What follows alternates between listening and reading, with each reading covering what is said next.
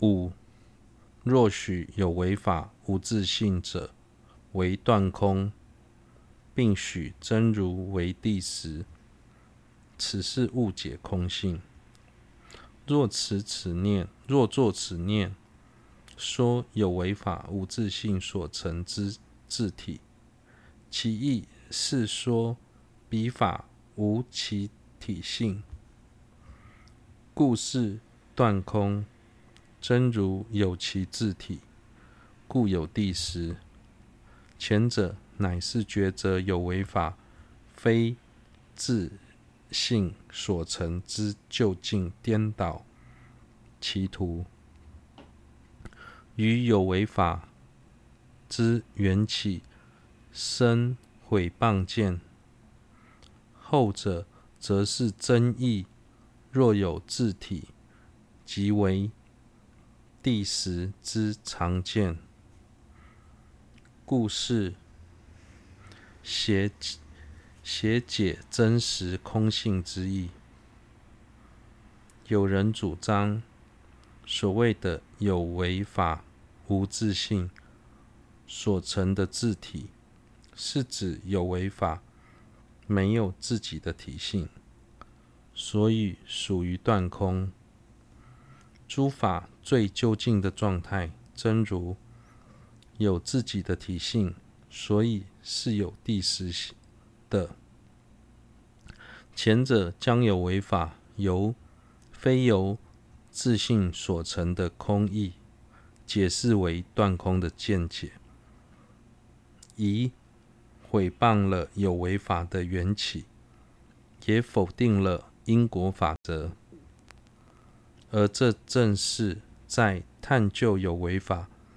是否由自性所成时，最该避免的过失。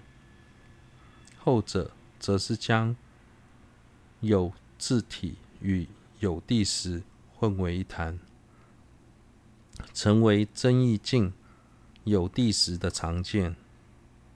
这完全曲解了空性的内涵。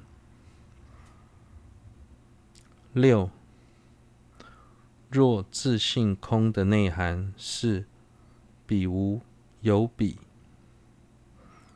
则承许少法为第十的人也是自性空，所以安立少法为第十是不合理的。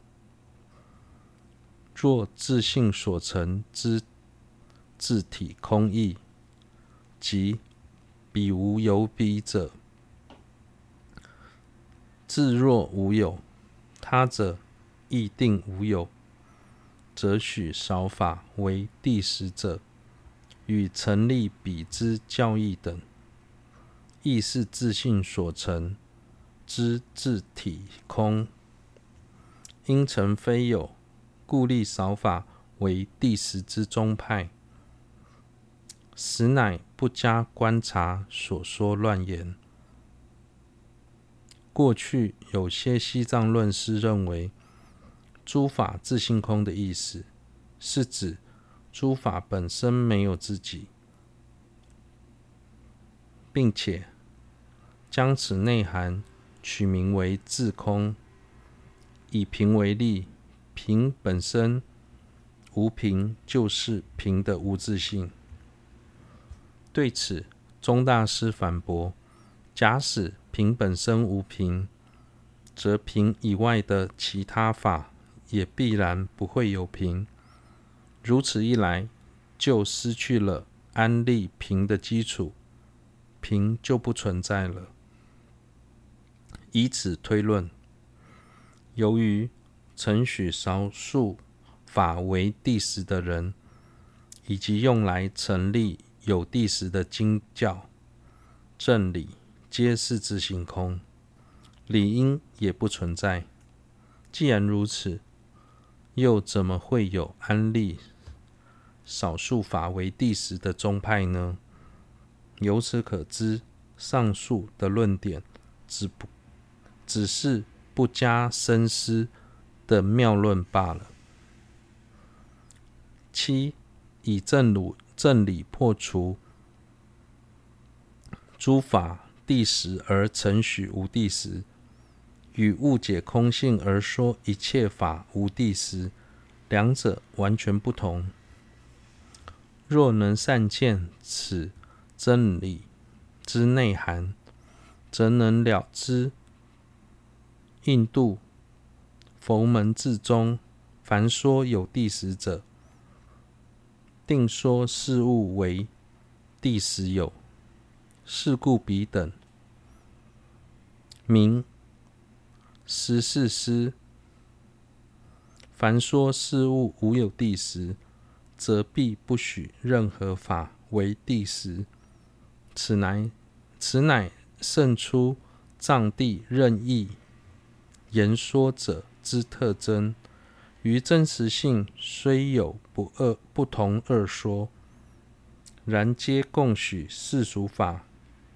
即如前所说，自性所成之自体空。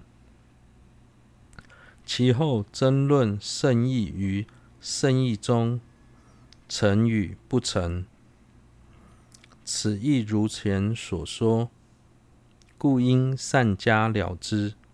若以正理破除诸法第十，其后不许事物及一切法为第十者。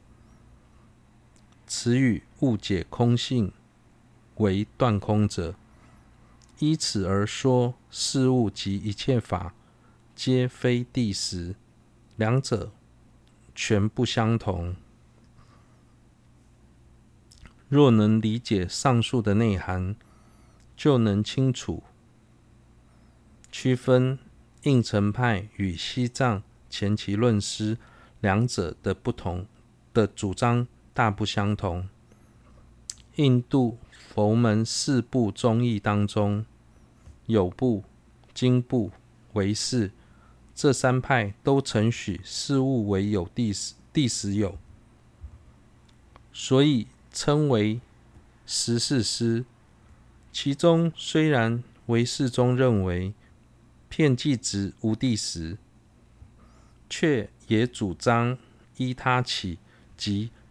缘成实有谛实，这三派的宗义师一致认为，假使事物没有谛实，一切法也不会有谛实。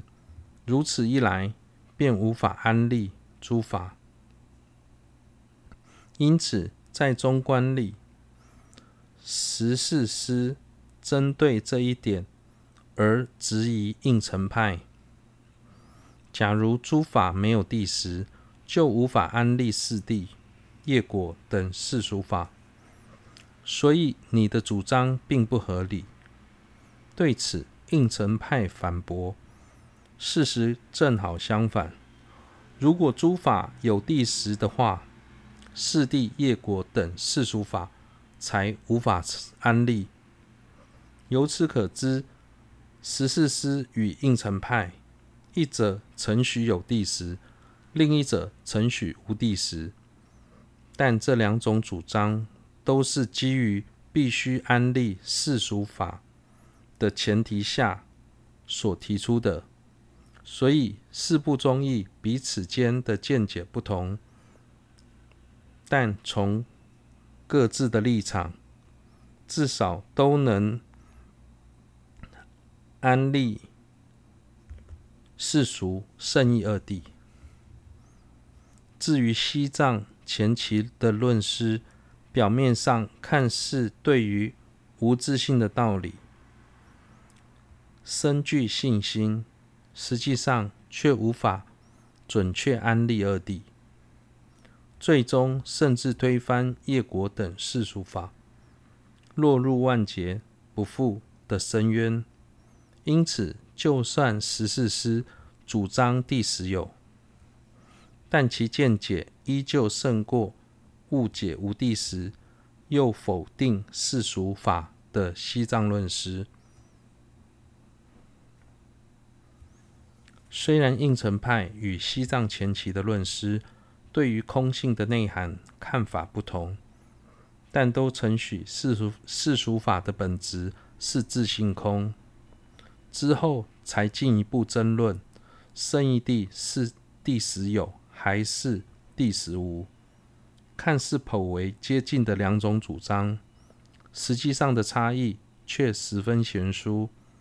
因为前者是以正理破除了诸法的谛实，